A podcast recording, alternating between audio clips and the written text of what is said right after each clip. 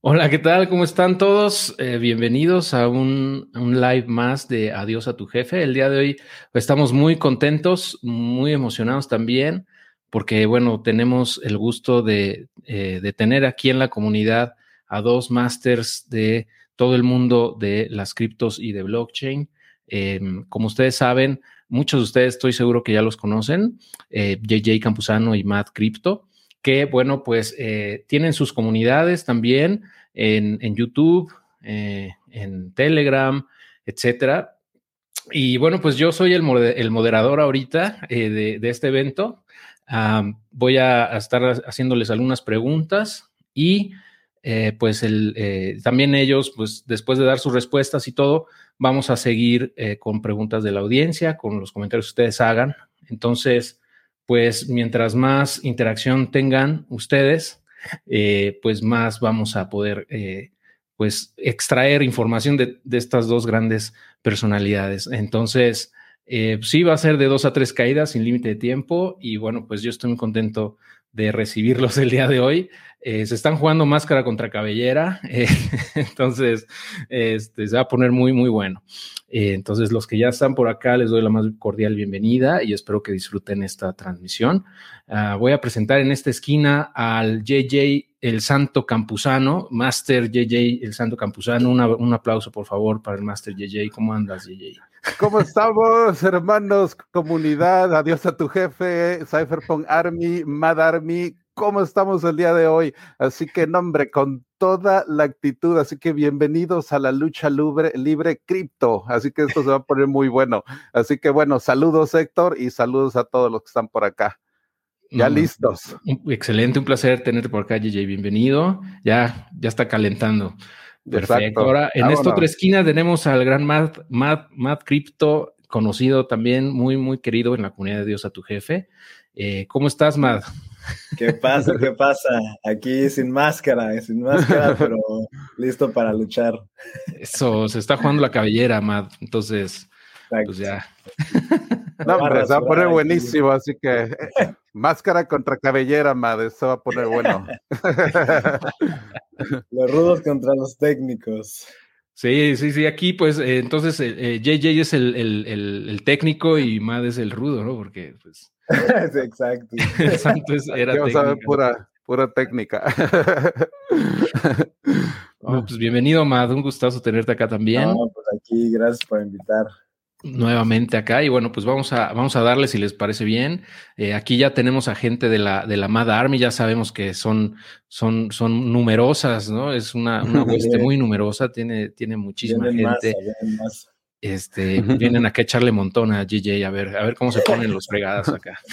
Así que bueno, pues saludos al Cypherpunk Army también, ¿eh? que ya estamos armando también comunidad y les tengo noticias también en un rato. Así que pues bueno, a la plática, ahora sí a darle al 100. Exacto. Saludos a, toda la, comunidad de, de, Cypherpunk Nimers también y a los renegados también, que por ahí deben de andar varios. Este, realmente coincidimos en todas estas comunidades. Este, Muchos estamos en todas. Ahí anda el buen Casabe, eh, eh, Sergio Muñoz, Cristian, uh, mucha, Adrián Chávez, eh, en, sí, en fin, pues mucha gente acá, pues mucho gusto tenerlos en este live. Y bueno, pues vamos a, darle, como ustedes saben, bueno, JJ eh, es prácticamente eh, un pionero, en, es, básicamente es, eh, comenzó con, con, Ethereum desde que nació, o sea, en el bloque Génesis. Entonces él ha estado incluso desde antes, ¿no? Con, con Bitcoin, es, es, ya un veterano en todo esto. Y bueno, él comparte mucha información de, Ethereum eh, y de muchas otras cosas, pero sí está muy clavado con Ethereum. Eh, prácticamente está ahí eh, al 100%. Y, y bueno, Mad, por su lado, pues también tiene tiempo ya en esto. Él ha dado muchísima información en su, en su sitio web también en todo de cripto y en su canal, y pero bueno, él, se enfoca también en muchas otras eh, cadenas, pero eh, específicamente también está muy clavado en Polkadot, ¿no? Por otro lado. Entonces, por eso hicimos esta dinámica, porque por un lado JJ está muy clavado con Ethereum y Mad está eh, full también ahí en Polkadot. Entonces, bueno, pues qué, qué mejor oportunidad que ahora para ponerlos, ¿no? eh, en el ring y pues que nos compartan lo que ustedes saben de, todo esto para la gente, para la banda que está ahorita aquí eh, con nosotros y las que nos vean después, porque esto también se va a mencionar en el podcast, lo voy a subir mañana al podcast y se va a quedar aquí en el canal, ¿no? Y pues bueno, eh, me gustaría empezar, si me lo permiten, con, con JJ para que pues nos, nos digas de, de, de, Ethereum, uh, pues al igual esta misma pregunta se la voy a hacer a Matt, pero el caso, el punto es que em, nos gustaría saber eh, cuál es el, potencial y el, aporte que da Ethereum a la vida real, o sea, más allá de lo que estamos ahorita viendo de que todavía es muy incipiente, que estamos eh, realmente en pañales en todo esto, pero eh, en, realidad ya lo que se está construyendo, cómo, cuál es el potencial y cuál es la solución, ¿no? el valor que va a generar en, eh, en, la, en el mundo, ¿no? Eh, no nada más en las finanzas, sino en, en general. Entonces, eh, yo creo que eso nos puede dar una probadita o un, un buen insight de cuál es el, el, futuro, ¿no? De todo esto. Entonces, te dejo la palabra, por favor, JJ, y claro después seguimos con, con el buen Mad. Excelente, así que pues iniciamos, ahora sí iniciamos. Mira, esto me gustaría darle como una forma en la cual pudiéramos hablar de un marco histórico, ¿no? Así como lo mencionas que estuve yo con Ethereum desde el año 2014, algo con lo que me gustaría iniciar esta como esta conversación con Mad es hablar de, de los inicios de Ethereum y el tronco común que tiene con Polkadot. Eso es sumamente interesante y es algo en lo que quiero ahondar para empezar a hablar, digo, de todo esto, Ethereum y Polkadot, porque quiero también comentarles que fue en enero del 2014 cuando Gavin Wood viaja a Miami y en esa conferencia del Bitcoin, eh, Miami Bitcoin Conference, es donde Gavin Wood, que también es el creador de Polkadot, y muchos de ustedes ya lo deben de conocer y todo, en esa casa, imagínense, estaba Charles Hoskinson, Vitalik Buterin, eh, Gavin Wood, todos reunidos en esa casa, fue el equipo original, original de Ethereum, que fue ahí en enero del 2014, y lo que se le atribuye a Gavin Wood, una de, él no conocía a nadie, o sea, él llegó ahí, eh, físicamente él no conocía a nadie, pero él era un excelente programador de C++. Entonces a él se le atribuye el primer cliente y el primer testnet de Ethereum, de hecho. Entonces yo lo vería la verdad es que Polkadot y Ethereum tienen como que un tronco común muy, muy grande. Y eso es algo con lo que me gustaría empezar y definirles más que nada. Ethereum y Polkadot son así como, pues vaya, es algo que tiene una visión muy, muy uh, conjunta, es ese tronco común con el que quería yo empezar a hablar y, y, y de ahí más que nada darles la idea de que ambas, tanto Ethereum como Polkadot, lo que están tratando de hacer es de construir la nueva generación del Internet. Esa es la propuesta básica que tienen, yo creo que Ethereum. Estamos creando este nuevo tipo de aplicaciones descentralizadas. O sea, nada más date cuenta de Facebook, que se acaba de caer, WhatsApp, Instagram, o sea, todos esos resquebrajos que estamos viendo en el modelo del Internet actual y cómo pues, Ethereum y también Polkadot están tratando de resolver ese problema, o sea, están tratando de ofrecernos una alternativa y por el momento estamos viendo finanzas. Eso es como la primera aplicación pero de aquí en esta conversación me gustaría irme al futuro y hablar también de lo que vamos a ver en el 2025 y todo. Pero esto es nada más para abrir. Con esto me, me gustaría dejarle la palabra así a mi compañero Matt también y que nos platique también cómo ve esta, esta filosofía. Perfectísimo, ¿no? Pues eh, genial, sí, es, es, bien importante eso que mencionas, JJ, de cómo están, eh, realmente están bien enlazados, ¿no? O sea, realmente yo los veo como parte de lo mismo, este, de, como bien comentas, igual. Y bueno, pues Matt, eh, también, si gustas compartirnos algo para empezar, para empezar a calentar, ¿no? exacto, ahora sí, a ver, unas vueltas y todo. no, pues Ahora sí que personalmente yo soy muy Polkadot porque me va mucho con esta idea de que no puede haber, o al menos en este momento no hay, una blockchain que es perfecta para todas las funciones. Ethereum pues lo está haciendo bastante bien, pero está obviamente saturado en comisiones, etcétera. Entonces, creo que dividiendo ese trabajo por sector sobre blockchains, diferentes blockchains, una para NFTs, digamos, una para DeFi, una para metaversos, etcétera. Este, pues creo que esa, esa función va a ser como que sea más eficiente todo, en vez de que se arme un cuello de botella en todas las aplicaciones tratando de operar en la misma línea, pues hay como varias blockchains corriendo paralelamente, ejecutando varias cosas al mismo tiempo y, y, me hace mucho sentido eso personalmente porque sí creo, ahora sí que más allá del maximalismo de los, de los bitcoiners, sí creo que la blockchain tiene aplicaciones muy interesantes, como dijo JJ, se está creando como el nuevo Internet. Eh, para mí el Internet uno era como cuando solamente podías leer, digamos, solo podías ver cosas en el Internet. Luego se creó el Internet 2, que podías interactuar ya, hablar con otras personas, subir fotos, etcétera, compartir. Y ahora vas a poder ser dueño de los activos realmente. Antes, pues lo que subías a Internet, pues ya está en el Internet ahí para siempre y no es de nadie, básicamente. Pero ahora ya eres dueño de activos digitales. Y ahora sí que estoy muy emocionado por todo lo que se viene, por los impactos que tienen en diferentes industrias, que apenas estamos en la fase de exploración para mí, desde mi punto de vista estamos todavía, aunque ya lleva rato, creo que todavía falta explorar eh, las funciones de blockchain en diferentes sectores y, y sí, vamos a ver para dónde va, pero me hace mucho sentido también lo de multiblockchains, por ejemplo, porque creo que algunas ya sea compañías, países, puede que tengan como alguna blockchain privada, pero tal vez esa blockchain en algún punto quiera interactuar con una blockchain pública. Entonces, pues todo lo que es puentes y interoperabilidad me hace mucho sentido. No, y es que la verdad, y hablando en cuestión de Ethereum, me gustaría abordar un poquito sobre la capacidad actual y lo que son los gas fees y todo, y los problemas actuales que hay. Y debemos de darnos cuenta que los blockchains procesan bloques de manera lineal, es decir, es un bloque detrás de otro. Y así es, ¿no? No hay un, blockchain que te pueda procesar bloques de manera simultánea, por ejemplo, ¿no?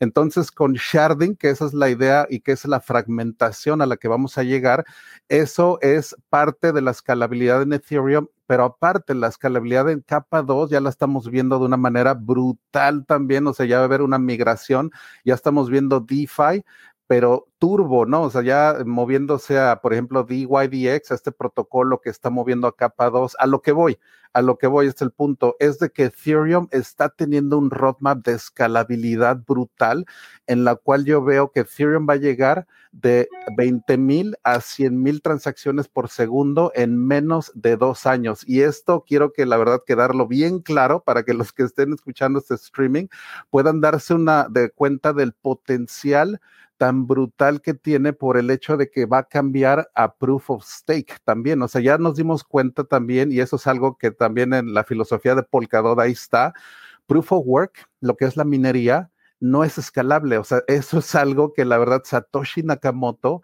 lo hizo y eso a mí se me hace el primer prototipo, vaya, es el modelo T, ese es Bitcoin, o sea, en cuestión de tecnología de blockchain, es el Ford modelo T de 1920, ¿no?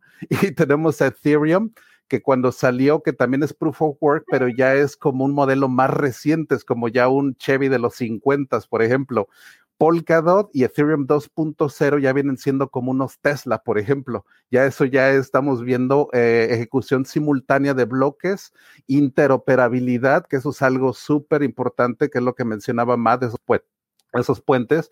Y ahora, lo importante, la innovación. Eso de la innovación es lo que decía más de los NFTs eso cómo está cambiando el mundo entero. O sea, es lo que quiero que nos demos cuenta de cómo la, tecnología de blockchain está ya permeando el mundo, hasta la cultura pop, vaya, o sea, Paris Hilton, eh, eh o sea, todo la, esta euforia tan grandísima que estamos viendo que permea a celebridades, al mundo de las finanzas, Wall Street, eh, el Stock Exchange, o sea, no hay gente alguna que no esté pensando en, Ethereum o que esté pensando en blockchain o en el potencial de Polkadot y Sharding. Entonces, a lo que voy es de que en los siguientes años solamente estamos viendo el principio de lo que es el web 3.0. O sea, estamos viendo los primeros vistazos apenas, ¿no? Es como ver así los primeros videojuegos de los Ataris que salieron en el 70 y el Pong pero espérate que salgan ya los multiplayer y los interoperables y los juegos como Call of Duty ya así como que multiplayer y que agarras cosas así, metralletas y todo. No estamos todavía ahí. O sea, Ethereum ahorita es como algo que te procesa un bloque cada 12 segundos. Imagínate esa latencia en el Internet, que tuvieras que hacer algo y 12 segundos para hacer cualquier cosa. No, hombre, pues sería, no, no serviría, ¿no? Entonces, lo que sí les quiero dar a entender es que estamos en el nacimiento apenas del Web 3.0 y Polkadot y Ethereum son como esa, esa parte que, que es interoperable. Entonces, los parachains, de hecho, de Polkadot, nada más para también dejarlo bien claro, sí veo que Ethereum va a ser muy, muy compatible. De hecho, Ethereum 2.0 va a correr en un parachain. De hecho, ya es prácticamente un, un hecho eso. Eso es algo que no tengo ni la más mínima duda, en serio. Entonces, ahí, Matt, ¿tú cómo ves ahí el, futuro de, los blockchains? Sí, sí, ahora que como dices, yo creo que Ethereum va a ser parte del de, eh, ecosistema como parachain. Este, pues Gavin Wood, que fue el que programó la blockchain de Ethereum, básicamente medio se salió de ahí porque veía que no estaban avanzando hacia donde querían, iban muy lento, no es que no fueran hacia allá, pero iban muy lento para su ansiedad, digamos.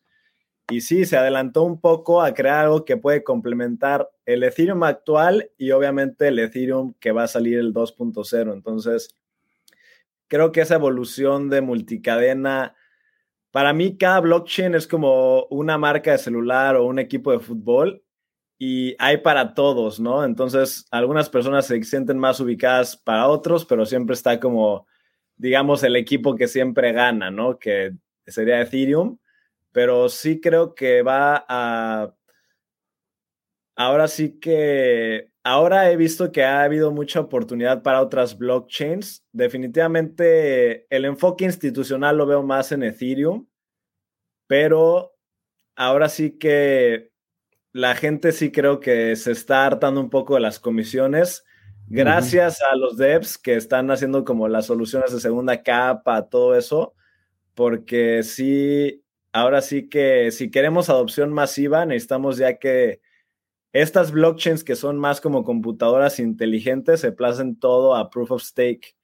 Y ahora sí que Ethereum es la clave que falta porque eh, ahora te puedes mover, por ejemplo, entre Binance Chain, entre Polygon, entre Moonriver, entre Arbitrum, entre Optimistic puedes mover muy fácil, muy rápido, pero ya cuando metes ahí la blockchain de Ethereum, la cadena principal, te sale de que 50 dólares la transacción. Entonces, definitivamente Proof of Stake es para donde va, pero sí le falta un rato.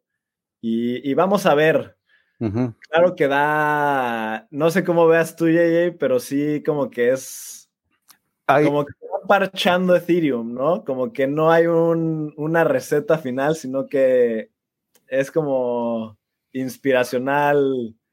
Ahora sí que creatividad pura.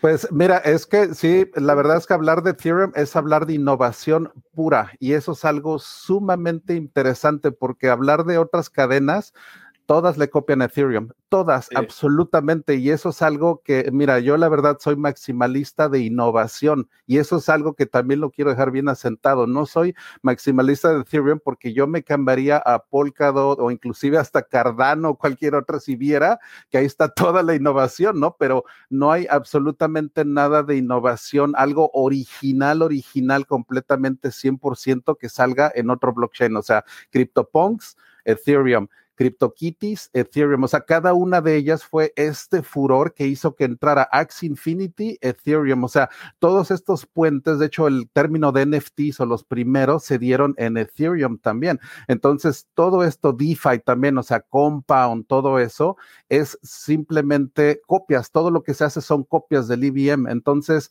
lo que sí estoy viendo es de que hay que ver hacia dónde va la innovación, hacia dónde va el ecosistema. Y eso de que a lo mejor mejor Ethereum se ve como que parchan o algo así, es porque estamos viendo una innovación brutal en dos capas de Ethereum. Déjame nada más definir estas dos capas. Una es protocolo y otras aplicaciones. La de protocolo se mueve súper lenta. Esa sí es súper, súper lenta. ¿eh? O sea, ahí estamos hablando de esos cambios, por ejemplo, como esta famosa del EIP 1559 y todas esas, esas tardan meses, si no es que hasta años. Esa tardó un año y medio, imagínate. Entonces, esta es una capa en la que no se hace nada imprevisto, o sea, no se hace absolutamente nada y eso se los puedo decir yo también que lo llevo siguiendo siete años.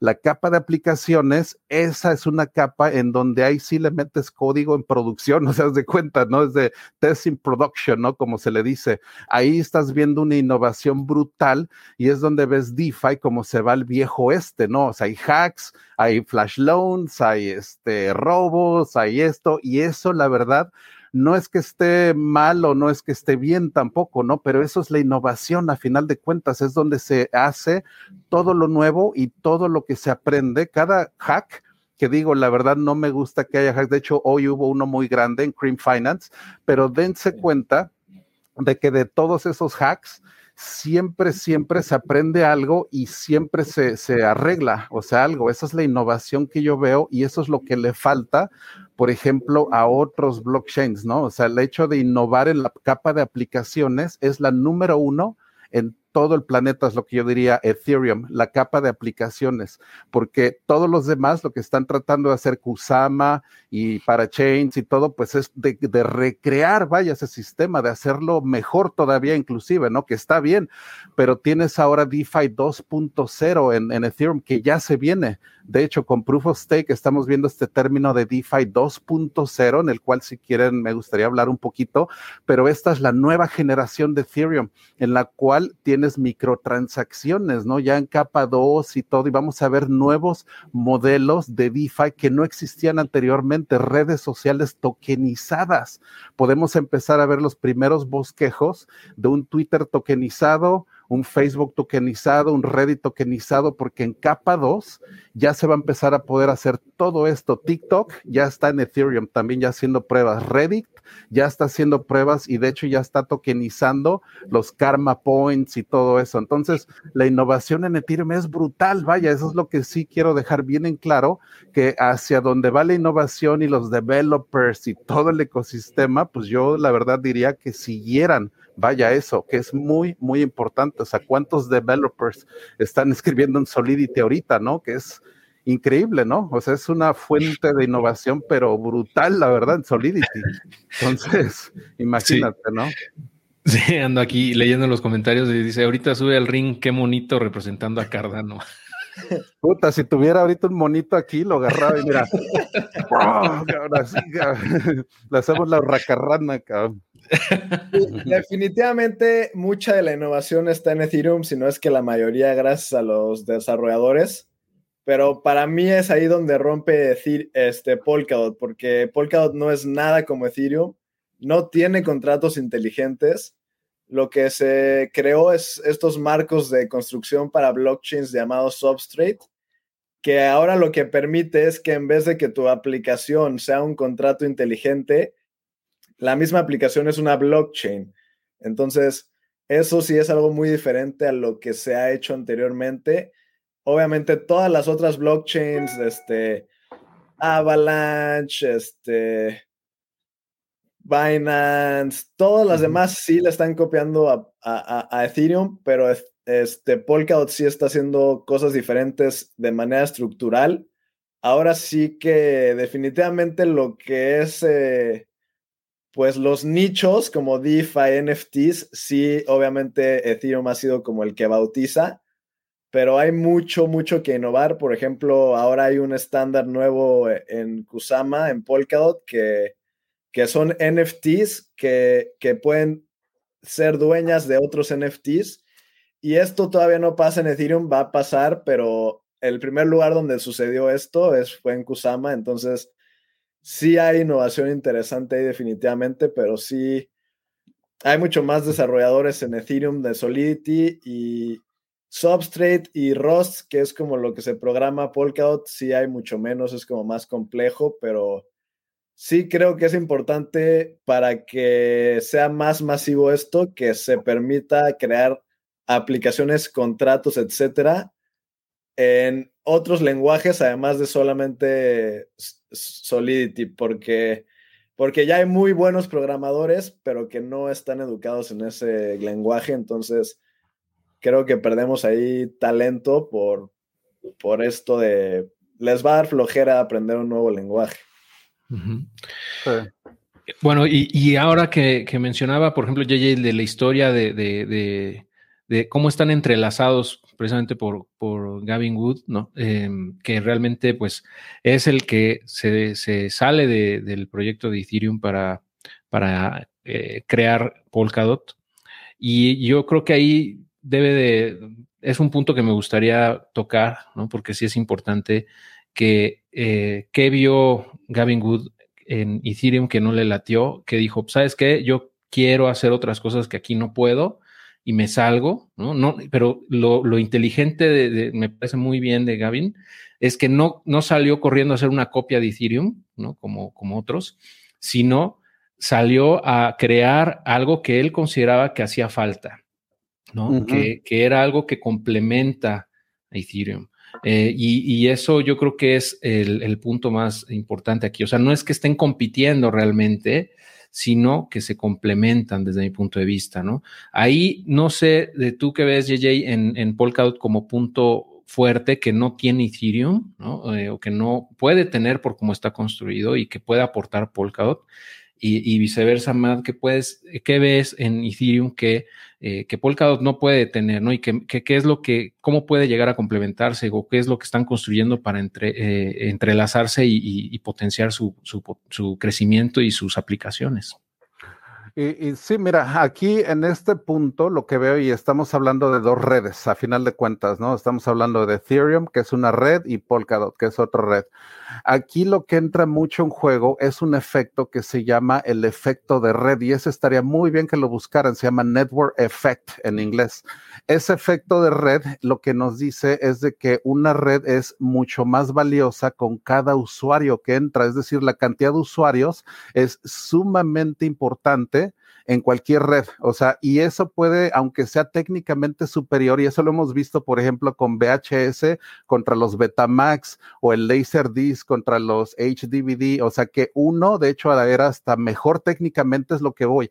Un formato puede ser mejor técnicamente, pero el efecto de red históricamente es lo que es brutal. Vaya, es donde la red destroza cualquier otra competencia. Entonces, aquí lo interesante es de ver cuántos usuarios tiene ya Ethereum y, por ejemplo, qué efecto de red son los que se van a meter ya en una que empezó desde ahí, ¿no? O sea, toda la innovación. Ese efecto de red es lo que yo veo muy difícil que se rompa, o sea, ese efecto en el cual ya tienes una plataforma, pero completamente, sumamente eh, grande y en la cual estás viendo que otra red que quiera competir con ella tiene que igualar ese efecto de red, ¿no? Y entonces es lo que yo veo ahí que va a ser un poquito complejo esa interacción o el inicio, por ejemplo, de Polkadot para alcanzar o a igualar siquiera, ¿no? Ese efecto de red tan potente que ya tiene Ethereum y sobre todo que tiene ese roadmap de escalabilidad todavía Ethereum, ¿no? O sea, si yo dijera, bueno, Ethereum no tiene ni para dónde irse y no hay un roadmap que la haga o la ponga a la par con Polkadot, diría, wow, hay que pasarnos a Polkadot, ¿no? O sea, ese es el movimiento, sería el move, ¿no? Sería decirle, ¿sabes qué? Sálganse de este barco porque no hay para dónde y súbanse a Polkadot. O sea, créanme que yo les diría eso, pero lo que veo es que este roadmap de escalabilidad de Ethereum es suma ultra, ultra escalable, vaya, y es lo que ese roadmap que les, que ya he hablado extensivamente, o sea, proof of stake, sharding y todo eso.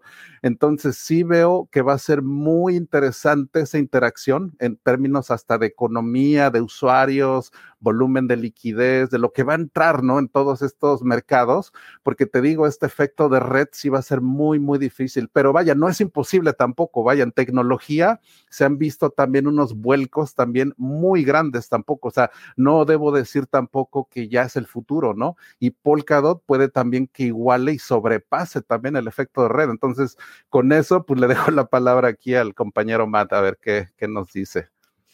Sí, no, definitivamente Ethereum tiene un efecto red muy, muy fuerte porque se puede ver cómo todas las demás blockchains están creando compatibilidad con el EVM. Entonces, sí, el efecto red es muy fuerte en Ethereum, no solo en cuanto a desarrolladores con programación con Solidity, pero ya mucha gente está acostumbrada, por ejemplo, a Metamask y todas estas herramientas que utilizas todos los días interactuando con Ethereum, pero eso también es una parte interesante de Polkadot. Por ejemplo, el proyecto que es Moonbeam, que es básicamente compatible completamente con Ethereum, usas Metamask, se puede conectar con cualquier blockchain EVM, pero estás conectado a la vez también al ecosistema de Polkadot. Entonces, hay formas de darle giro. Creo que algo que le falta a Ethereum un poco que bueno, lo intentaron hacer en el inicio, pero no le salió y fue un caos, fue pues esta tesorería, ¿no? Esta gobernanza de los tokens holders, porque ahora pues Bit Polkadot tiene no sé cuántos miles de millones en tesorería, pero eh, Ethereum no tiene algo similar en sí como para votar descentralizadamente y distribuir fondos para apoyar al ecosistema en general. Entonces, creo que es un poco más inclusivo Polkadot.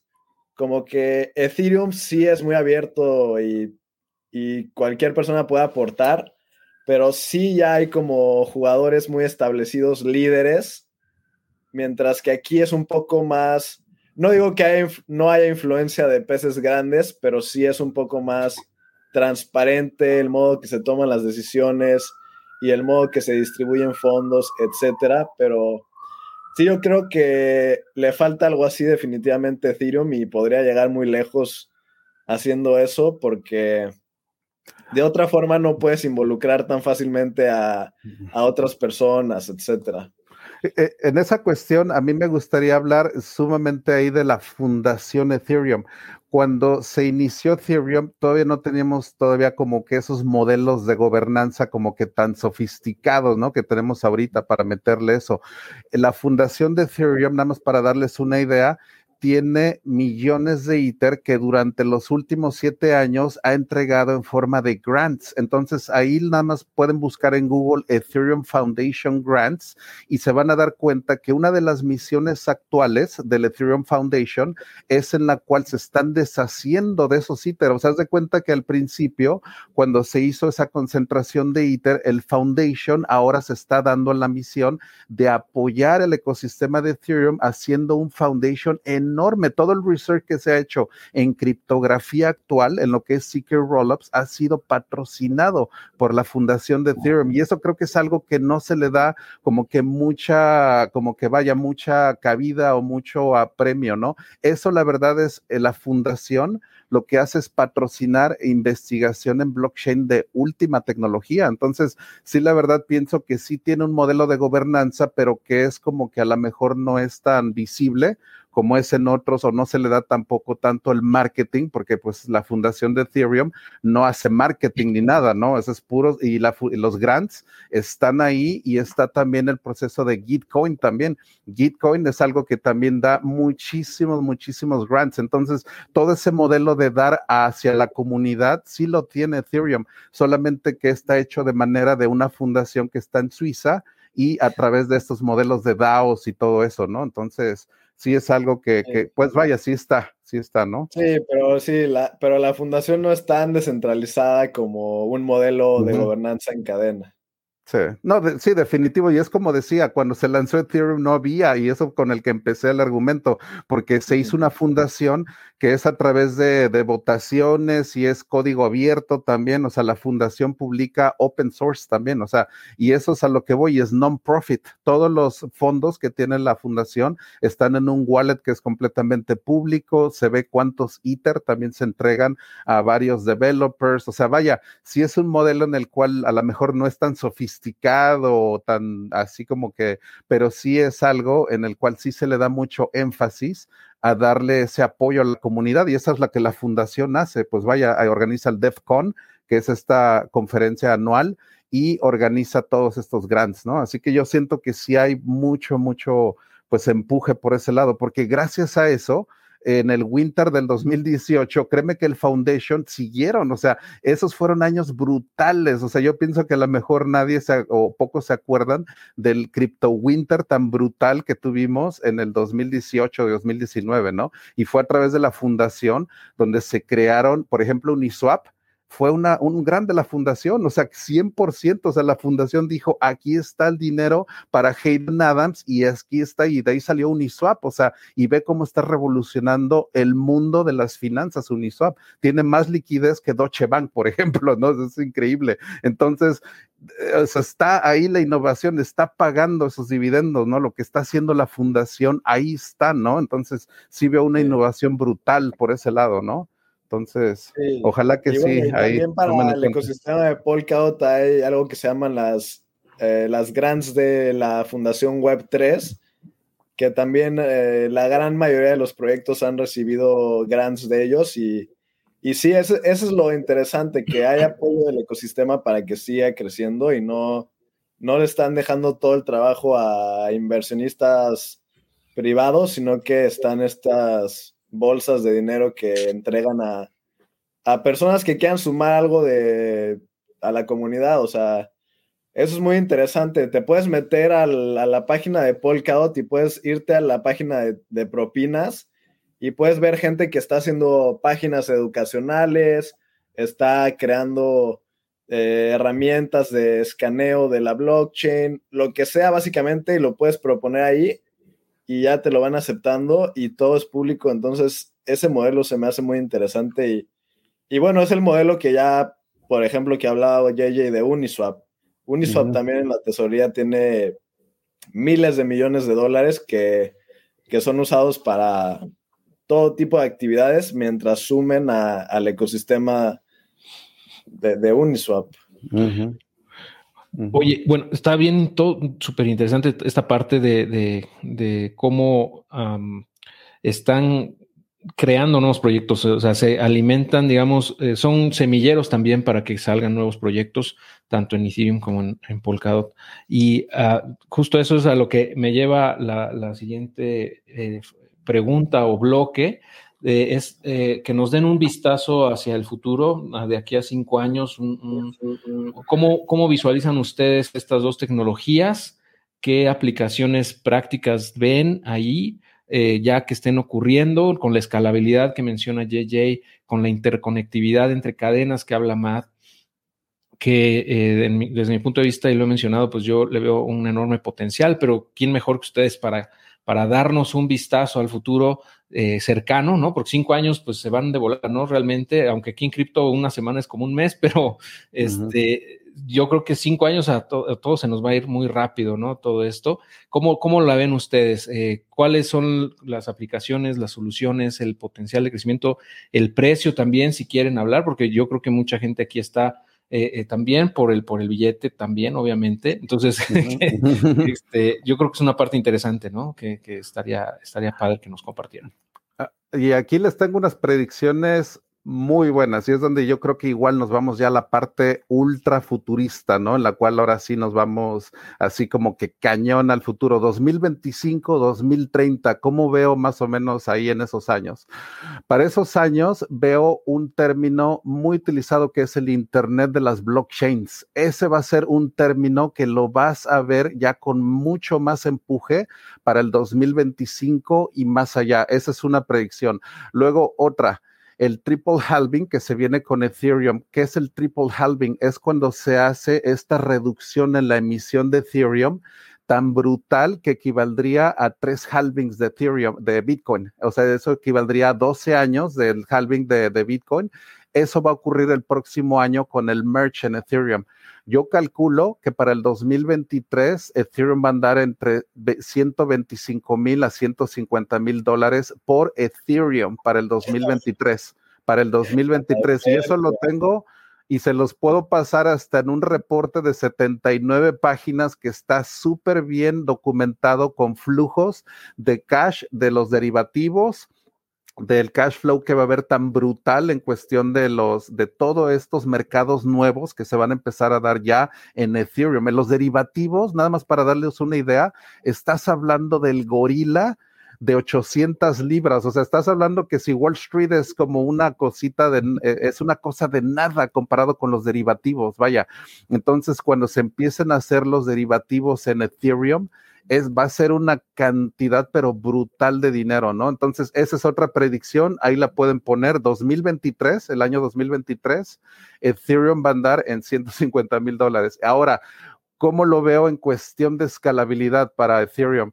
De 100 mil transacciones por segundo a 1.3 millones por segundo para el 2030. O sea, me estoy yendo a la última actualización teórica, ya con más de mil shards, que sería el equivalente a los parachains. Haz de cuenta el equivalente de mil shards o el equivalente de mil parachains. Estaríamos hablando de 1.3 transacciones por segundo, millones. Y ya, ya de ahí estaríamos hablando de ese término, con lo que los voy a dejar del renacimiento digital. Ahí vamos a ver ya cosas que, eh, y eso es el renacimiento en la cual se te van a resquebrajar todas las ideas de naciones, de fronteras, de, de, de, de, todo. Vaya, eso es el renacimiento digital. Eso es lo que yo veo, el futuro de la tecnología blockchain de aquí al 2030. O sea, vamos a ver ya ese concepto, pero completamente implementado de manera tal que vamos a ver industrias que ahorita ni existen completamente, ¿no? O sea, industrias de micropagos, eh, industrias, el dinero puesto en libertad, vaya, eso es el renacimiento digital. Entonces, ¿tú cómo la ves, Matt?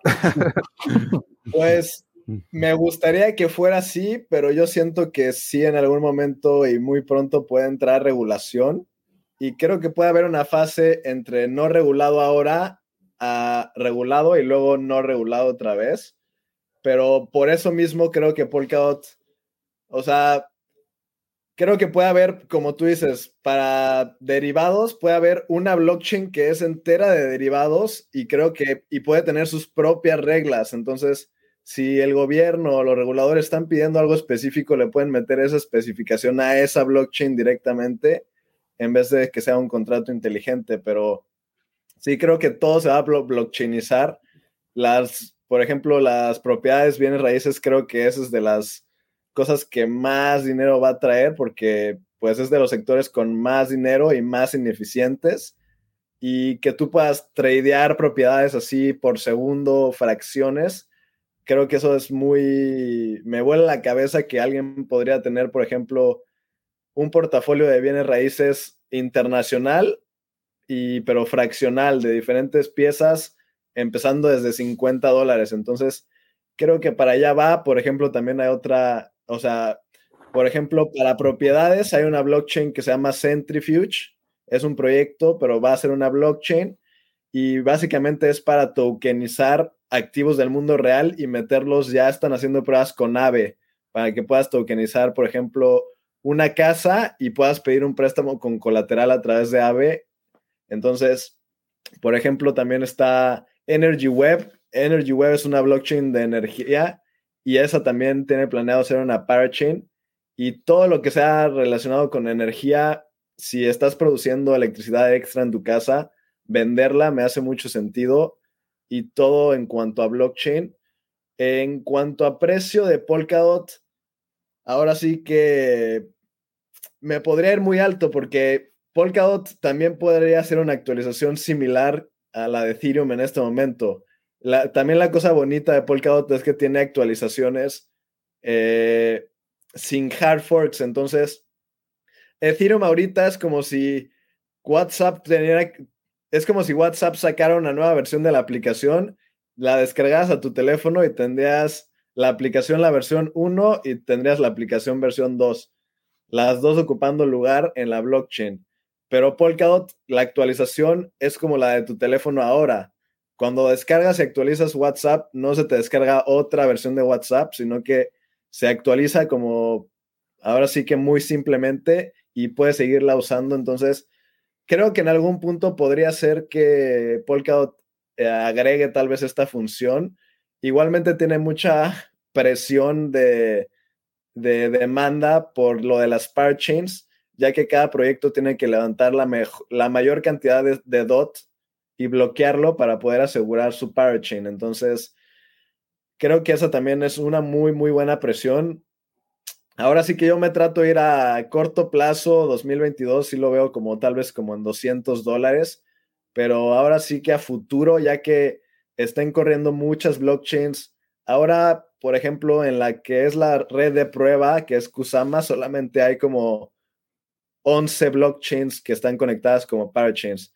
Pero una vez que ya hayan 100 corriendo y entre todas ellas se estén complementando y estén todas reservando valor de DOT, yo creo que el precio puede llegar, pues ahora sí que a mil dólares o más, pero eh, no me quiero adelantar, pero sí, ahora sí que el efecto red es lo que va a traer mucho, mucho capital y sí, yo creo que Ethereum 2.0 va a ser, este, pues quien no sabe, pues Kusama básicamente fue el primero ahora que blockchain que ha sido la que implementa el sharding, que es lo de Ethereum 2.0, pues ya Polkadot lo va a hacer ya el, el 11 de noviembre y bueno, pues Kusama ya lo hizo, entonces para Ethereum no creo que ahora sí que el tiempo, la ventaja ya la tiene Ethereum en, en, otros aspectos, pero sí yo veo que otra gente está buscando otras soluciones porque cada vez se vuelve más masivo y la gente sí está acostumbrada ahora a,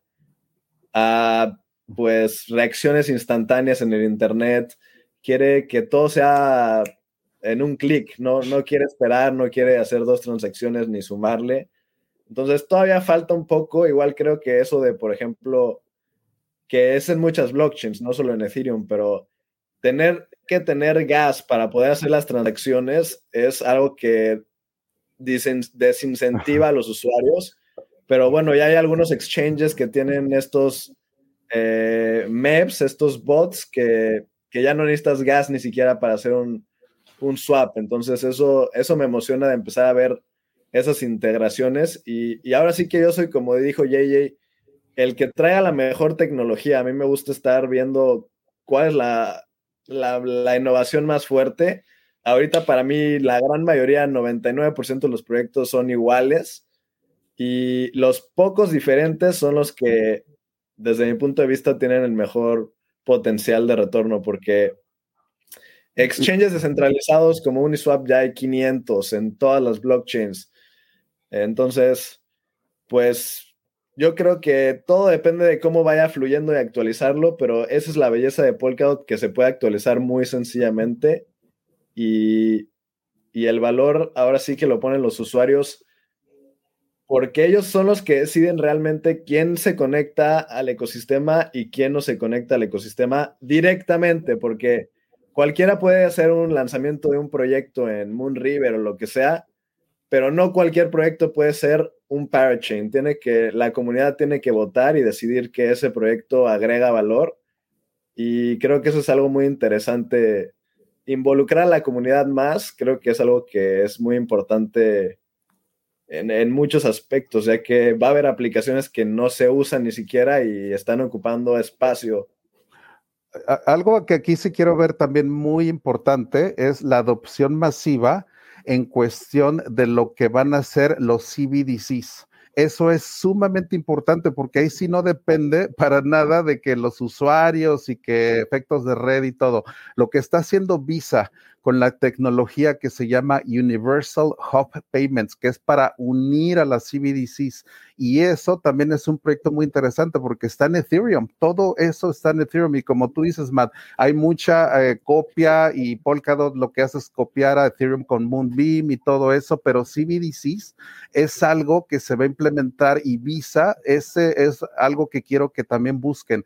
Nada más si quieren googlear Visa Universal Hub Payment o Universal Payment System, es algo que Visa tiene la idea de que con el Layer 2 de Ethereum van a empezar a unir a las CBDCs porque tienes estas, eh, las, monedas centrales, vaya, estas monedas que van a empezar a emitir los bancos centrales, eso va a tener un empuje y una adopción también completamente masiva porque es algo inédito, ¿eh? O sea, los bancos centrales nunca habían tenido esa puerta de interacción directa con el usuario. Los bancos centrales solamente interaccionan con unos cuantos bancos, o sea, es una, eh, eh, y es muy exclusivo el acceso, por ejemplo, aquí al FED, por ejemplo, aquí en Nueva York, eh, lo que es el Central Federal Reserve Bank, pero con Ethereum lo que Visa está haciendo es querer unir a los CBDCs. Entonces, lo que estamos hablando acá es de la arquitectura del dinero. O sea, eso es de lo que los quiero eh, que, que, visualicen. No a lo mejor tanto de lo que los usuarios y lo que la gente empieza a ver como usuarios. Del otro lado está la adopción institucional y esa va a ser brutal, créeme. O sea, lo que adopten los, los gobiernos las instituciones, lo que adopte Samsung, Microsoft, IBM, el Federal Reserve, todo eso está hecho en Ethereum, lo que es el Ethereum Enterprise Alliance.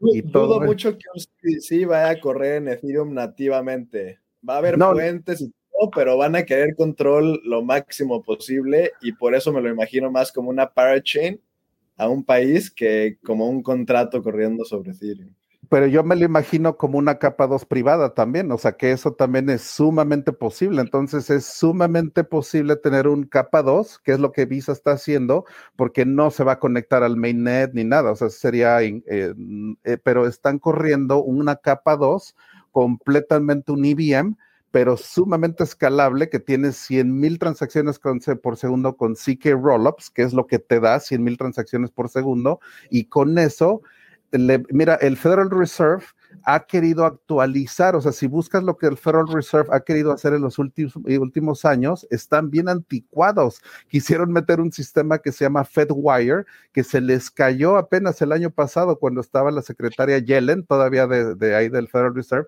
se les cae, que estaba hablando de Bitcoin mal y al día siguiente se les cae el sistema del Federal Reserve.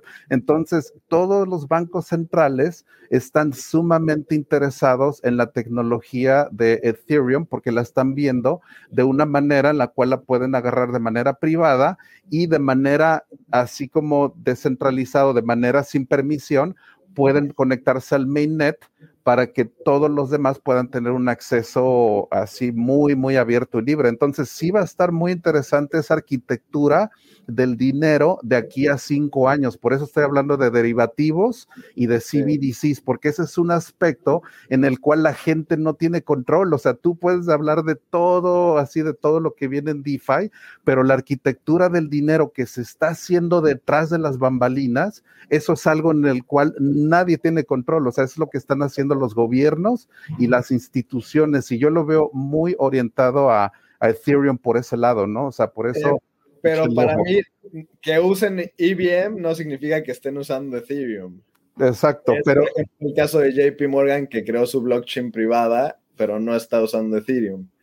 Entonces, y si nos vamos al, ahora sí que a lo más profundo, el EVM es de Gavin Wood. Al final del día están usando pues ahí conectado a, a Polkadot, pero sí creo que yo creo que van a ser más independientes algunas compañías, otras van a ser totalmente públicas, sí, en blockchain, en mainnet, pero unas y más las que tengan poder detrás para defender van a tener que querer hacer sus blockchains privadas totalmente controladas. Y, el ejemplo ahí está en China. Eh, China no está sacando su moneda ninguna blockchain, está creando su propio distributed ledger porque quiere crear para todo, para quieren controlar cada aspecto de la vida del ciudadano. Al final del día eso va a pasar, yo creo también, o sea, para transaccionar va a haber listas blancas de usuarios que pueden o no pueden estar interactuando con ciertas aplicaciones. Eh, la verdad es que yo sí creo que es muy es un arma de doble filo blockchain, la verdad, para el control del gobierno y los ciudadanos. No, e, es que definitivo, porque lo ves distópico, como tú dices en China, que están utilizando la tecnología de AI para hacer hasta una persecución racial, por ejemplo, o que te analizan todo. Por ejemplo, blockchain es el arma perfecta de una dictadura porque un sistema de pagos completamente traceable, o sea, eso créeme que los CBDCs digitales aguas, o sea, no estoy ni avalando esto ni que Ethereum se conecte y todo, porque la verdad es muy peligroso, muy, muy peligroso, o sea, eso puede representar el término de la privacidad en el dinero, o sea, que te puedan analizar todo hasta cualquier detalle de tu vida, ¿no? Así que estamos hablando de un arma de doble filo muy importante en la cual blockchain nos puede dar o la libertad eh, financiera o nos puede dar la opresión absoluta en todos los detalles de nuestra vida. Entonces, sí es muy importante analizar la tecnología hacia dónde va y de qué manera podemos nosotros empujar a la tecnología para que sea un arma liberadora, ¿no? Y eso es el punto de vista de los cypherpunks, por ejemplo. Y, por, y con eso los quiero invitar a una academia, de hecho, que empiezo el martes, que se llama Darknet Academy en la cual vamos a hablar de todos los principios filosóficos de los cypherpunks. Durante cuatro martes vamos a estar hablando a partir del 2 de noviembre de los principios filosóficos de donde nació todo esto, de donde, nació Bitcoin, Ethereum, Polkadot, o sea, viene desde los años 90, 80. Entonces, sí es bien importante conocer todos los principios que es privacidad, libertad y descentralización. Esos son los tres principios fundamentales de Cypherpunk Army, por ejemplo, ¿no? Y de eso es de lo que vamos a hablar la semana que viene, el martes. Así que los invito a esta academia en la cual vamos a hablar de esos principios fundamentales del Web 3.0, ¿no? De que de eso simboliza Cypherpunk Army, este ejército de una revolución pacífica ahora sí, porque se necesita una revolución, de hecho, eso ya no, lo sabemos y nos damos cuenta, la revolución es necesaria, pero no tiene por qué ser sangrienta. Nos podemos dar ahora la tarea de organizar una revolución pacífica unidos a través del código y la criptografía y las matemáticas para de veras redefinir lo que son los pilares de la sociedad. En serio, eso es con lo que la verdad es con lo que se vayan inspirados, vaya, que eso es lo que se trata de hacer, ¿no? Eso es Cypherpunk Army y esos son los principios de, pues a los que uno debe de aspirar, ¿no? Todos los días. Está, padre. De hecho, voy a dejar en la, descripción de este video y del episodio del podcast los enlaces tanto a, esto que menciona JJ, también como los enlaces de, de Math. Eh, porque yo creo que aportan ambos muchísimo valor. Y, por eso es que pues, los, invitamos acá, porque yo estoy seguro, estaba seguro que iba a ser una plática bien interesante y con, de, muchísimo valor para todos. En los comentarios, bueno, la gente que vea esto después o que escuche el podcast, de repente escucha que nos reímos, no, no es porque, no es por la plática, sino por los comentarios de la gente, ¿no? Realmente están muy divertidos. Eh, si quieren verlos, este, lo pueden hacer en YouTube, en, los comentarios del chat en vivo, muy, muy divertidos. Eh, y pues, eh, eh, si, me pare, si les parece bien, yo creo que podríamos pasar a una parte de una sección de preguntas, respuestas y pues ahí seguimos. Realmente aquí no tenemos restricción de tiempo, entonces vamos a, vamos a darle. Realmente la mayoría de los comentarios es de, pues, ya, ya como calentándolos, ¿no? Como que esperaban, esperaban fregadas. Quieren, la lucha y quieren, la máscara. A ver, a ver, ya. ya, cabrón, ver. correr sangre aquí, pero realmente, como les decía, pues eh, eh, pues todos somos amigos aquí, no, nos estimamos mucho, nos respetamos, nos admiramos mutuamente, entonces, eh, más que un combate propiamente dicho, pues es una tertulia entre amigos, ¿no? Y, yo creo que es la, forma correcta para sumar y, aprender de todos. entonces, bueno, pues si tienen alguna duda, ya digamos, ya más en serio, ya no tanto de cotorreo, con todo gusto aquí lo podemos ver. yo estoy viendo algunas, rescatando algunas de, más allá de arriba pues hablan, por ejemplo, eh, de, la, que están muy interesados algunos en los proyectos, en las subastas de Polkadot, por ejemplo. Eh, yo, yo, sé que, bueno, tú, Matt, tienes mucho contenido al respecto. Eh, ¿Cómo ves esto de las, de las subastas? De que ya van a empezar a las parachains en Polkadot prácticamente en dos semanas, ¿no? ¿Tú, ¿Tú cómo ves? ¿Cuáles son los proyectos que te gustan, etcétera?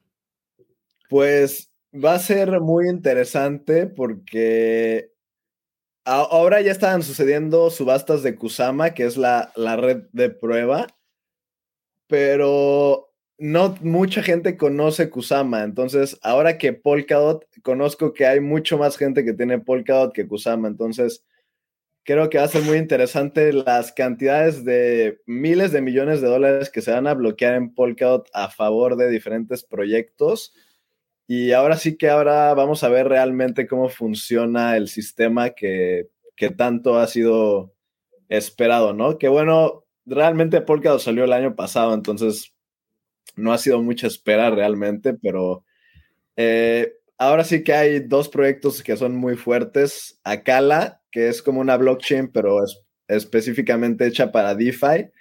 Eh, tiene muchos inversionistas que me gustan mucho atrás, que eso es algo que le, digo a mucha gente que me fijo de los proyectos, es, pues, mejor sigo al dinero inteligente, ¿no? Que ya está haciendo y gastando millones para hacer su investigación.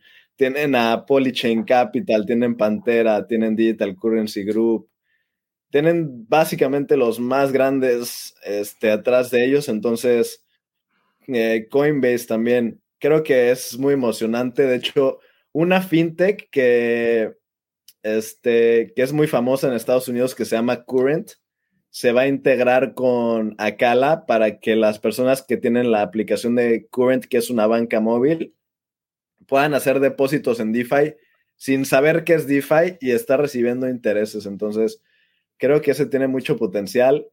Obviamente está Moonbeam. Moonbeam es una blockchain que es este, compatible 100%, eh, específicamente hecha para hacerlo más compatible con todo lo que es Ethereum en cuanto a herramientas, código de programación, todo. Eh, entonces, ahí van a correr muchas aplicaciones. Ya tiene alianza con Ocean Protocol, Sushi, Chainlink, este, Maker. Tiene alianzas con proyectos top, top, top ya establecidos en, en Ethereum y, y si hay otras blockchains un poco más diferentes, por ejemplo, este, hay una blockchain que se llama Sideguys, que es como un mercado de predicciones. Ya hay aplicaciones de mercados de predicciones en Ethereum, pero esta es una, una blockchain como tal. Eh, todo es en, en, en, la blockchain, no es un, contrato inteligente. Y pues ahora sí, también hay una que se llama Subsocial yo me trato de ir por las que son un poco ya más diferentes que todas.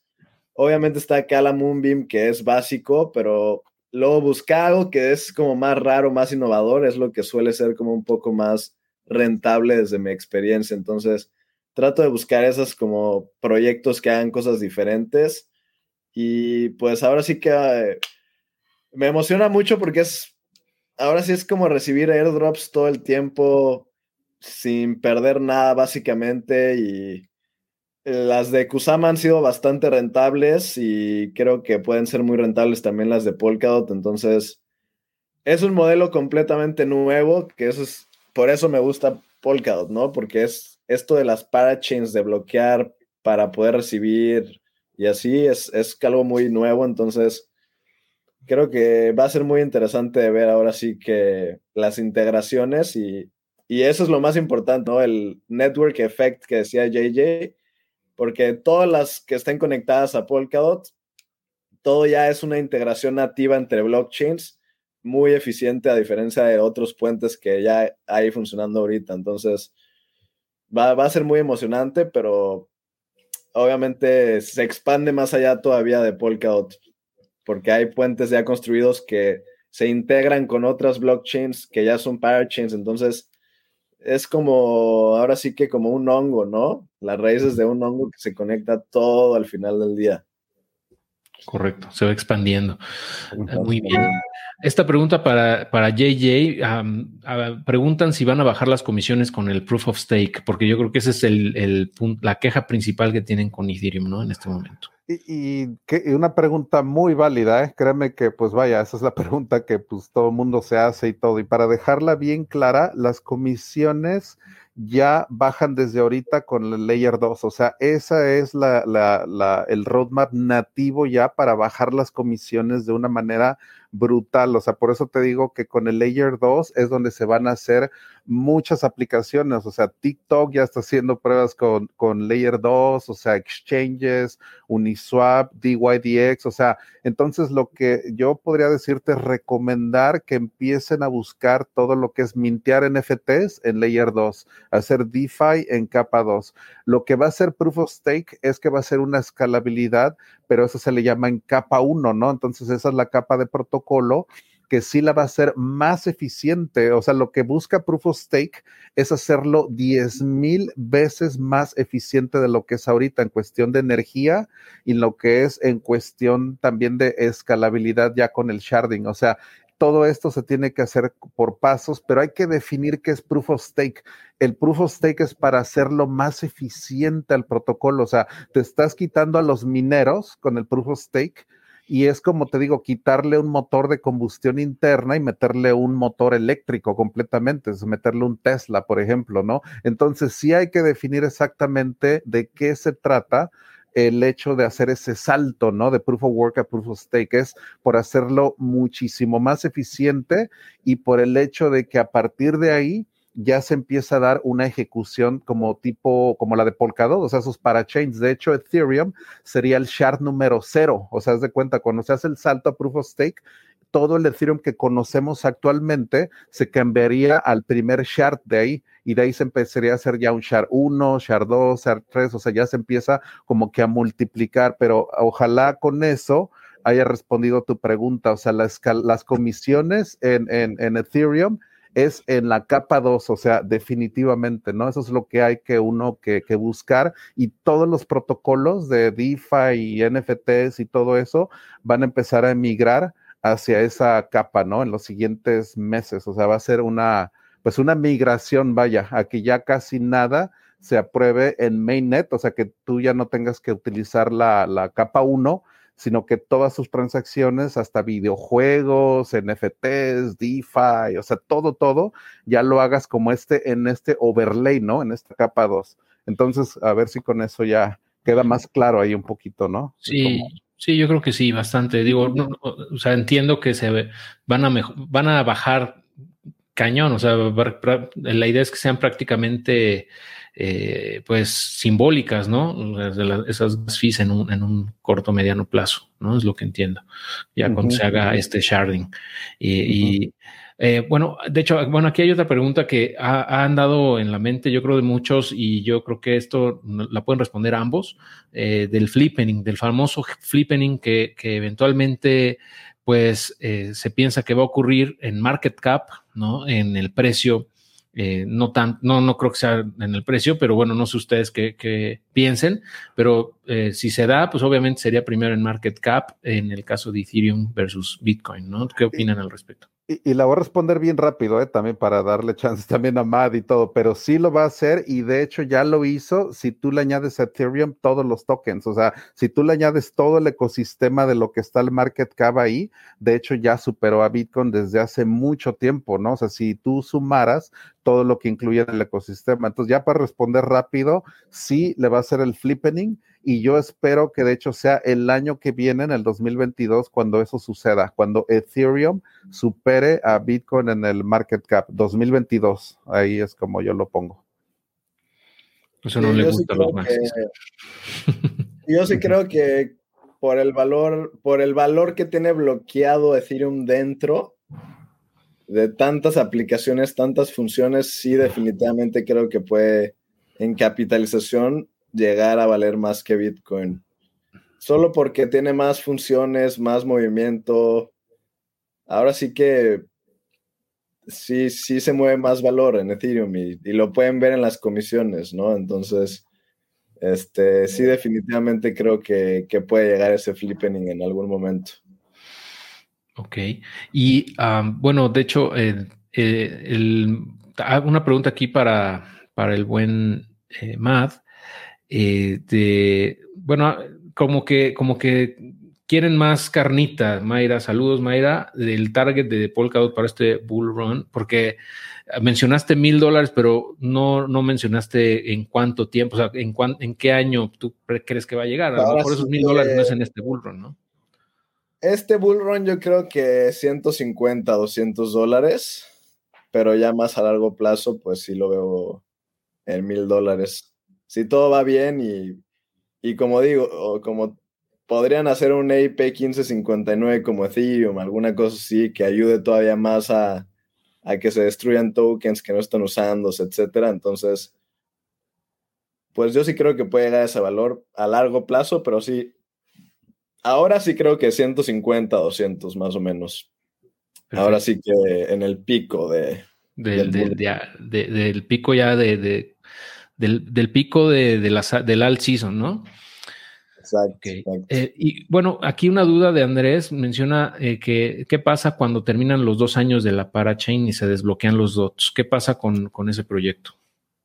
Este, pues ese proyecto puede eh, pedirle a la comunidad otra vez que bloquee dots a su favor. O también muchos proyectos tienen su propia tesorería de la blockchain.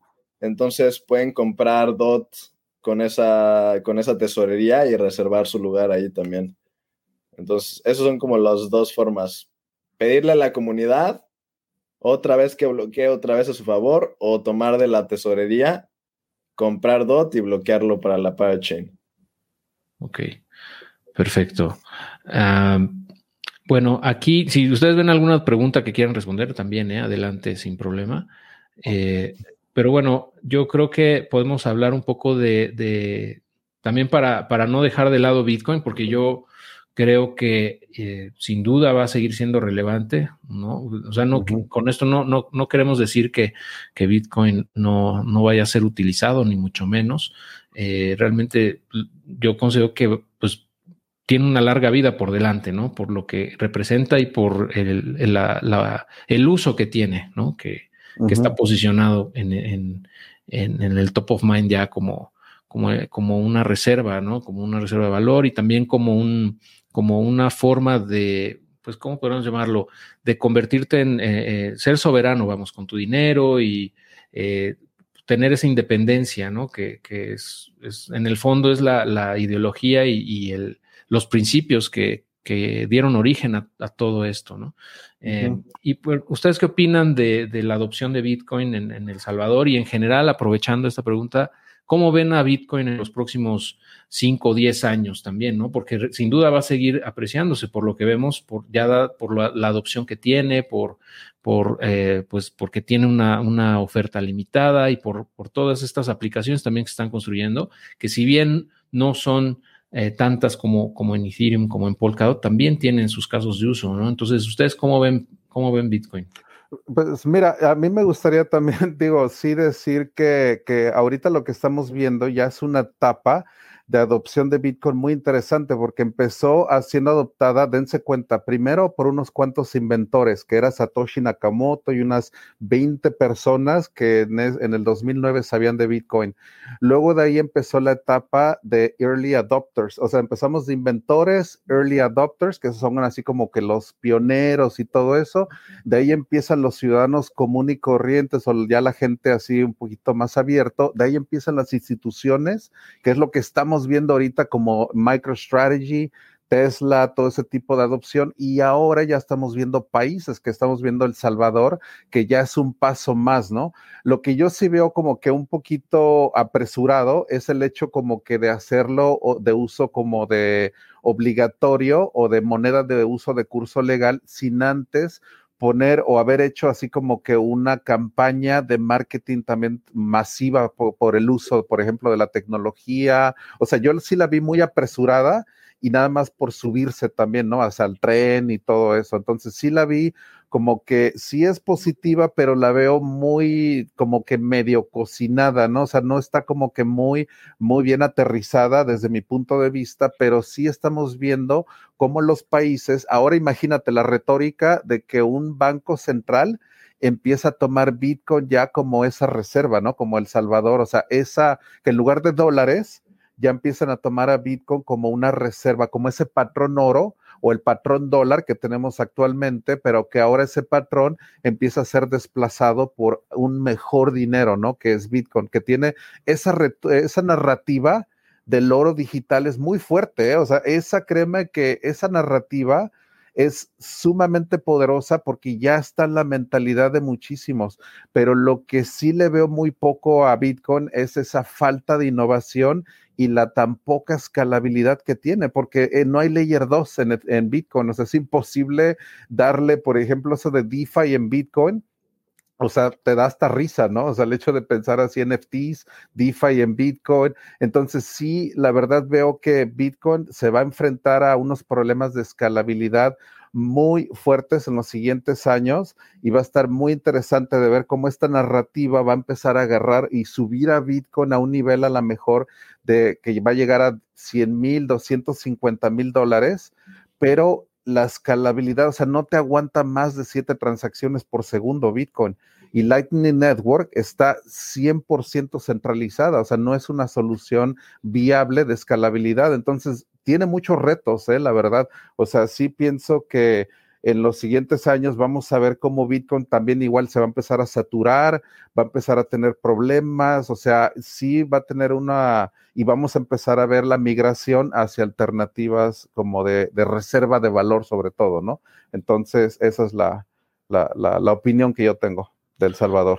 ¿Qué opinas, Yeye? ¿Qué opinas más, perdón, de, de este tema de, de, la centralización también de Lightning Network y de la actualización de Taproot? Si es que tienes algún pues, comentario. Pues ahora sí que yo creo que Bitcoin en lo que hace no necesita escalar por sí solo, porque ya tenemos, por ejemplo, Wrap Bitcoin en Ethereum. Entonces, tenemos varias soluciones para mover Ethereum, pero sí, yo sí le veo bastante valor a, a un dinero que sea basado en energía pura, porque sí, Proof of Stake tiene algo similar a el que tiene más dinero es el que manda, básicamente. Entonces, obviamente cada vez sale más caro comprar la mayoría para poder tener un mayor voto, pero sí es más o menos el que más tiene más, más voto. Y aquí en, en Bitcoin es como un poco más, puedes tener 100 o puedes tener un, un Bitcoin, pero el voto ahora sí que es lo mismo, ahora sí que yo creo que puedes quedar muy bien y a través de otras blockchains, ¿no? Porque Ahora sí, si quieres mover miles de millones de dólares, yo sí lo veo más para hacerlo directamente ahí. No quieres nada que intervenga, no quieres 500 contratos diferentes, quieres algo muy sencillo de persona a persona, básicamente. Tal vez algunas otras personas involucradas en la firma de autorización, pero yo sí le veo un lugar muy, muy claro algo así que sea como energía pura y y ahora sí que sí, creo que ahora pues los petroleros, todo eso están tratando de aprovechar esa electricidad que sobra en todo el mundo para minar Bitcoin o otra criptomoneda. Entonces, yo sí le veo, pero sí, sí es con ayuda de otras blockchains. No, no creo que por sí solo sea lo mejor que existe definitivamente. Eh, por ejemplo, la tokenización de Bitcoin en Ethereum es un fenómeno que a mí me da mucha curiosidad porque se tokeniza precisamente para poderlo ponerlo a trabajar en DeFi, por ejemplo. Entonces, este puente de Grab BTC, REM BTC, Synthetic BTC, o sea, está teniendo ya tanto, tiene 200, 250 mil Bitcoins cuando Lightning Network tiene 2000 bitcoins, o sea, es así como que es una escala, pero así de veras increíble. Lightning Network no tiene nada, pero así nada en comparación de lo que es algo, lo que es DeFi o lo que es, por ejemplo, este puente, ¿no? O sea, de que la gente le interesa muchísimo tokenizar Bitcoin precisamente porque tú lo puedes poner a trabajar y que te produzca 20, 30% tu Bitcoin. O sea, la verdad es que nada más tenerlo guardado en tu wallet, ahorita el Bitcoin ya es una pérdida, es una, es una pérdida de oportunidad de costo, porque no lo estás poniendo a trabajar. O sea, y esa es la razón de ser de todo ese Bitcoin que se está yendo para allá. Y eso va a hacerse más agudo todavía. ¿eh? Si ves esa curva, ese 200 y tantos mil bitcoins están cada vez haciéndose más y más y más. O sea, la curva va así, ¿no? O sea, no ha, no, no ha como que descansado ni ha caído para nada, o sea, está, pero exponencial. Y eso lo pueden ver en un sitio que se llama btconethereum.com. Y eso ahí está, el website, y puedes ver ese puente y cuántos eh, bitcoin hay. Entonces, sí es, vamos a ver ahí como que una amalgama, es como yo lo veo, es Internet de blockchain, esa amalgama entre Bitcoin, Ethereum, Polkadot, o sea, esa amalgama en la cual no va a haber un solo blockchain que domine absolutamente a todas las demás, ¿no? Ni Ethereum siquiera va a dominar, o sea, estoy prácticamente seguro, ¿no? O sea, que no, no va a ser el único blockchain que vamos a ver de aquí a cinco años. Eso créanme que no va a pasar. O sea, Polkadot va a tener un lugar muy especial y muy grande dentro del futuro de blockchain y Bitcoin igual, pero en un nicho que te digo, Bitcoin va a tener ese nicho como que un poquito rezagado en innovación, pero muy sólido en narrativa, ¿no? O sea, muy, muy sólido, o sea, por ese lado. Justo estoy viendo que ahorita hay más de 222 mil wrapped bitcoins. Y ah, pues sí, como mencionas, la, capitalización ha, venido subiendo bastante ¿no? en el último año y medio y no, no veo cómo puedan detener eso precisamente porque pues están cruzando al puente de Ethereum eh, y de otras blockchains para poner a trabajar ese dinero. O sea, al final es capital, es un monto eh, que cada quien tiene y que pues, si lo quiere poner a trabajar en distintos protocolos o plataformas descentralizadas, lo puede hacer así, ¿no? Yo creo que ese, gran parte de ese crowd Bitcoin es por eso, porque se están yendo a DeFi, ¿no? Prácticamente. Eh, ok. Y ah, bueno, y hablando justamente de, este tipo de, de, blockchains y de, de soluciones que de alguna manera como que tratan o trataban de, replicar o de ser competencia de Bitcoin o quitarle un poco de share, eh, nos están preguntando sobre Litecoin. ¿Qué opinan de Litecoin? Pues, pues, mira, eso ya es de, yo le llamo zombie chain, porque son zombies ya, o sea, zombies, zombies, ¿y por qué le llamo zombies? Porque no tienen absolutamente nadie de development, o sea, si tú vas al GitHub, por ejemplo, lo que es Litecoin, Dogecoin, o sea, todo ese tipo de cadenas que son ya muy viejas, o sea, yo les llamo legacy porque son de las que son ya muy antiguas, estamos hablando del año 2012, 2013 por ahí.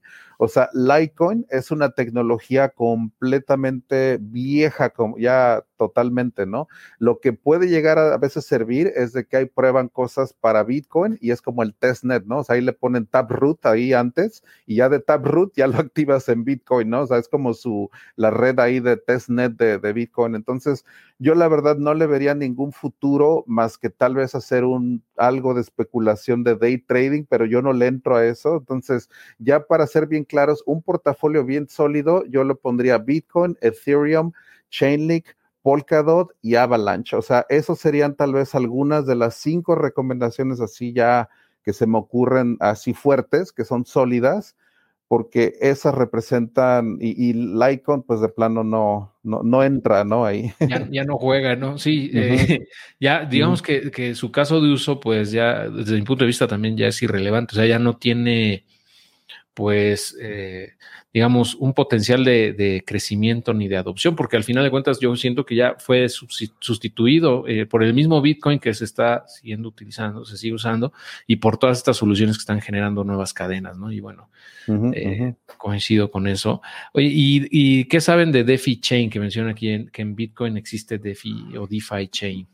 Mira, todas esas están hechas sobre una tecnología que se llama sidechains y las sidechains es una tecnología que no hereda la seguridad de Bitcoin. Entonces, por eso ninguna de esas ha tenido ninguna atracción. O sea, ¿por qué no escuchas de un NFT en Bitcoin o que se haya vendido ahí el NFT de 69 millones de dólares de Beeple? Porque esa sería la más segura, ¿no? Si te pones a pensar de manera racional, un NFT de manera muy segura se debería de haber movido en, Bitcoin, pero no se puede porque te digo, esas tendrías que utilizar un sidechain que sería como hacerlo de una manera 100% centralizada. Entonces, la verdad, o sea, esto de DeFi Chain y Rootstock y Money on Chain y todo ese tipo de tecnologías es utilizar una especie de hack que se llama, que se llama merge mining, en la cual hacen como un PEC, como si fuera un puente de minería, vaya, eso es lo que es un puente de minería, en el cual ya le añaden smart contracts en Bitcoin, pero te digo,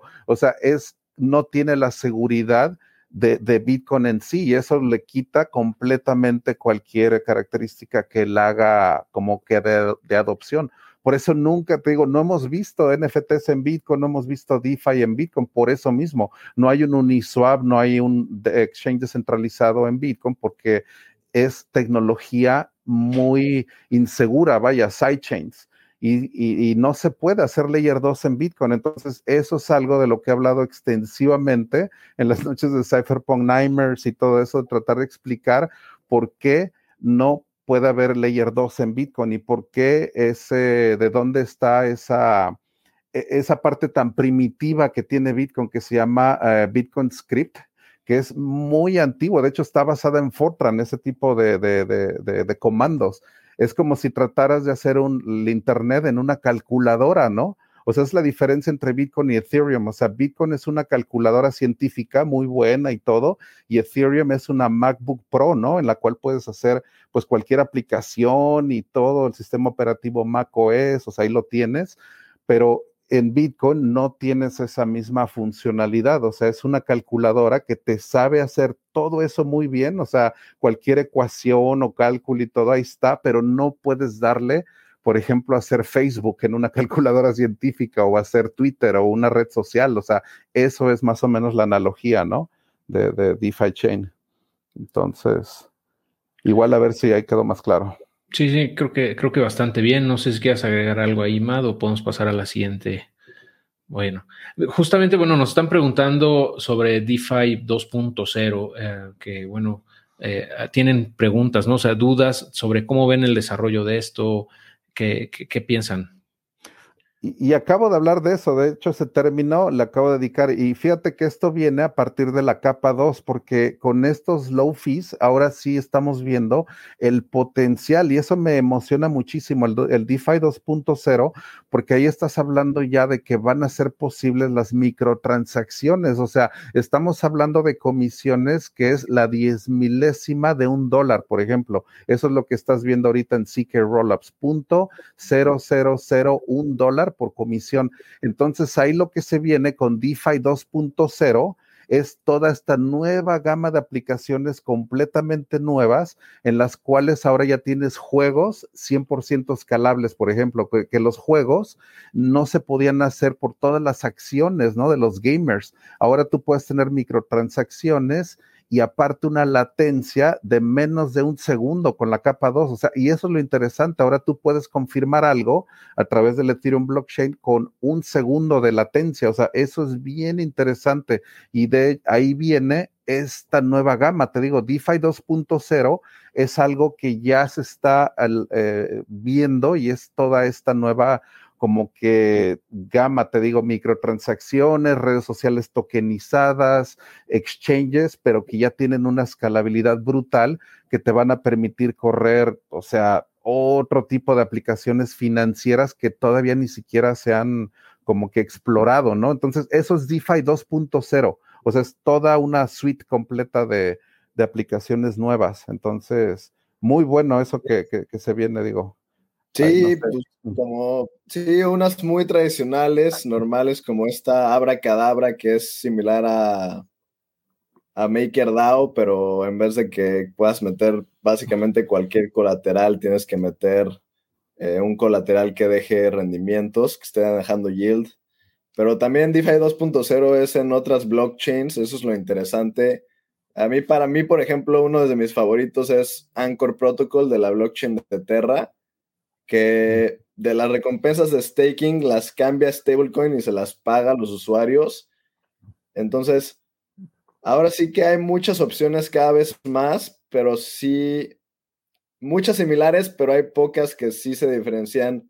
Cosas que tal vez se podrían hacer en Ethereum en algún punto, pero gracias a que todavía no está en dos puntos en, en staking, pues todavía no se puede, ¿no? Pero como dice JJ, mucho ya lo estamos viendo en las segundas capas, que ahí ya puedes disfrutar y ver realmente lo veloz y ya es una experiencia mucho más buena para el usuario, ¿no? Que eso es lo que más me fijo también en proyectos, es, soy un nuevo usuario, está fácil meterme o no está fácil meterme, me voy a acostumbrar o, o está muy lento para cualquier persona.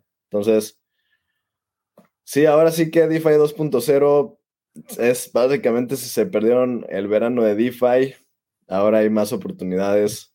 Ahora sí que busquen la innovación porque hay mucho repetido, mucho AMM, Automatic Maker Maker, todo eso.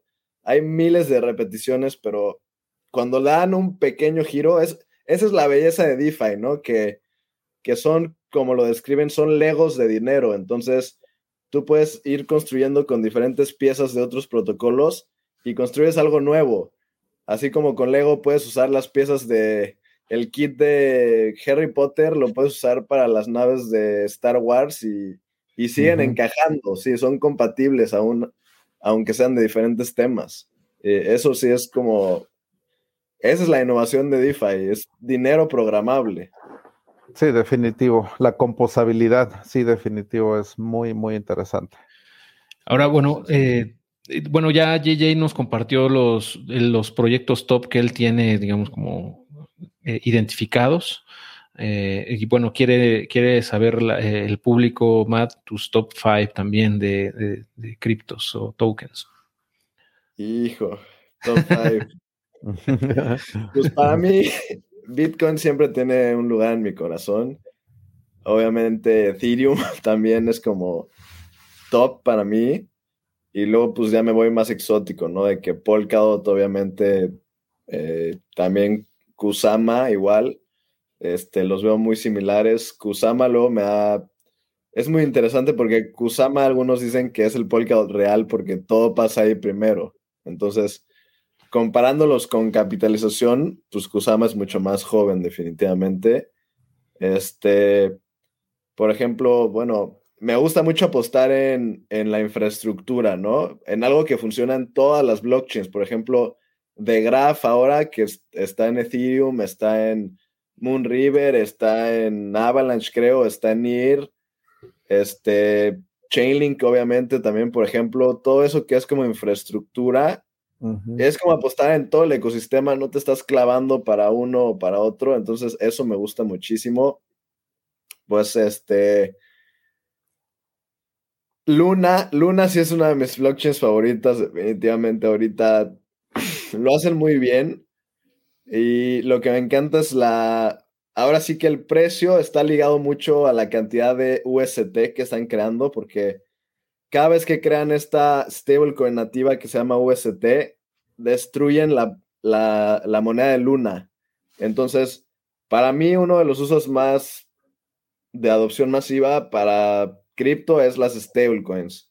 Y creo que va a seguir subiendo. Entonces, mientras que sigan creando stablecoins, pues todavía más se va destruyendo todo lo que está en circulación de monedas y en general la experiencia de usuario es muy buena desde mi punto de vista.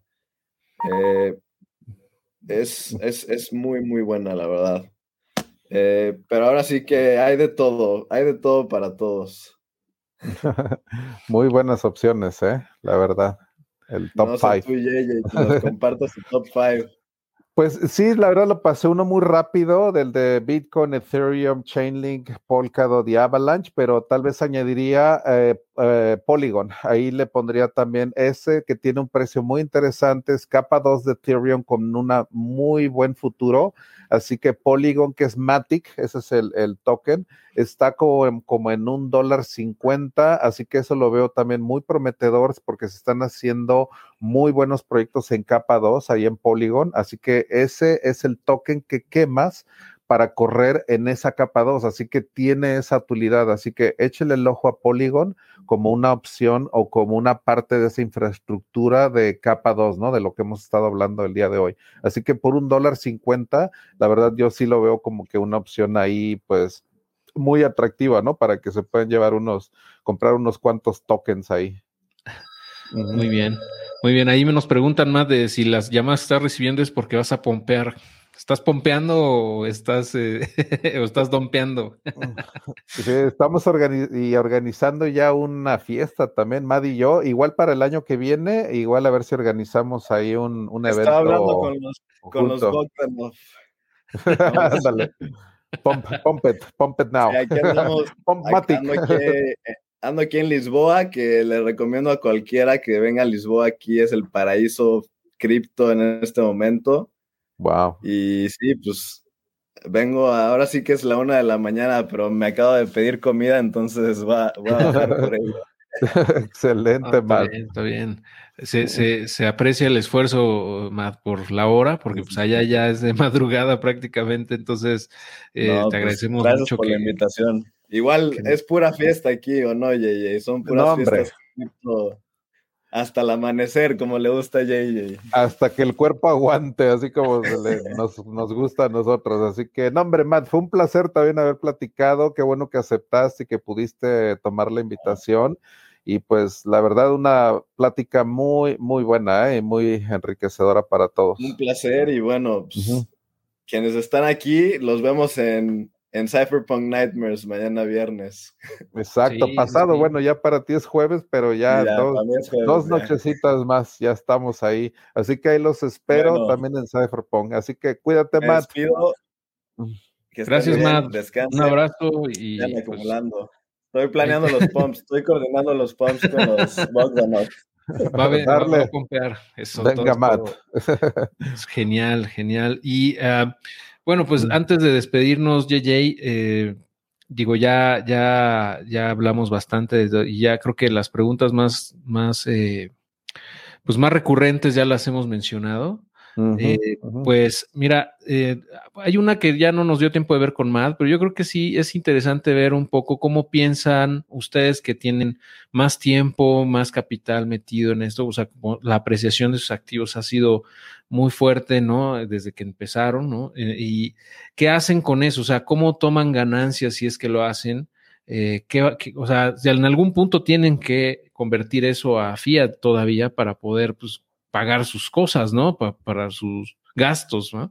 Entonces, no sé si tú tengas alguna estrategia o nos puedes compartir un poco de esa estrategia, si tú vendes cuando hay un pico en el mercado, o si simplemente holdeas y vas sacando poco a poco. O sea, ¿cuál es esa estrategia que tú traes? Sí, mira, la verdad es que yo tengo una estrategia muy de holdear, ¿eh? O sea, yo no soy ni trader, por ejemplo, no compro, por ejemplo, también tokens de bajo cap, todo ese tipo de cosas. No me gusta apostar mucho, la verdad, realmente. Entonces, me gusta más que nada manejar fundamentales y la verdad es que sí, eh, he vendido, o sea, por ejemplo, ITER y todo, así como compro, también llega un momento en el que si llega, por ejemplo, ahorita que pasó los cuatro mil dólares, por ejemplo, ahí les puedo también compartir que sí vendí también, por ejemplo, entonces yo sentía que iba ahí a agarrar un, un, un top y que iba como que a estabilizar o bajar, entonces yo vendí ahí como en cuatro mil doscientos, cuatro mil y algo, ahí fue para mí un punto de venta, por ejemplo. Entonces, ya con, a veces a veces el tiempo o la experiencia es lo que te da esos ciclos, ¿no? De que a veces te das cuenta de que no obedecen a la mejor a un, a un patrón o a un ciclo muy determinístico, pero sí lo, como que lo ves, digo, tocan el top y, y, como que se detienen y todo. Y es más que nada eso, ¿no? Como que de ese ritmo que tú le ves y de cuándo entras y de cuándo vendes, pues eso también a veces te lo da el, el pues esa, esa, experiencia y sobre todo estarte pues familiarizando, ¿no? ¿Qué está pasando? ¿Qué si hay un hard fork, hay una noticia, hay en qué, qué está sucediendo en Coindesk o en Twitter, o sea, hay que estar en todos lados, la verdad. O sea, eso es lo importante de que tienes que estar como que muy, muy atento ahí a todo lo que está sucediendo. A veces hay hacks, entonces tienes que estar viendo qué está pasando, o sea, si hay miedo en el mercado, si hay eso del del food, ¿no? Que se le llama, es el miedo y que no hay certeza y que hay duda, por ejemplo, en el mercado. Cuando el mercado está así es cuando empieza a bajar. Y ahorita, por ejemplo, pues está el mercado como que muy animado, ¿no? O sea, está muy hacia, hacia arriba, hacia arriba. Pero eso es lo que hay que hay darse mucho cuenta, que la emoción, eso, la avaricia, el miedo y todo eso juegan mucho, juegan mucho en este mercado, la verdad. Entonces. Perfecto. Y antes de despedirnos, JJ, y que nos des unos comentarios finales, yo creo que sí vale la pena que nos compartan, pues, eh, dónde los pueden encontrar, si quieren seguirlos. Por ejemplo, yo sé que es muy activo en Twitter. Eh, también Matt, Matt Cripto, eh, Mateo también está muy metido en, en, Twitter, básicamente es donde más comparte. Y bueno, su canal de YouTube, obviamente, que lo pueden encontrar como Matt Crypto MX y en todo de crypto.com es su, es su sitio web, donde también tiene información, una guía rápida para la gente que quiere comenzar de cero en este mundo de las criptos.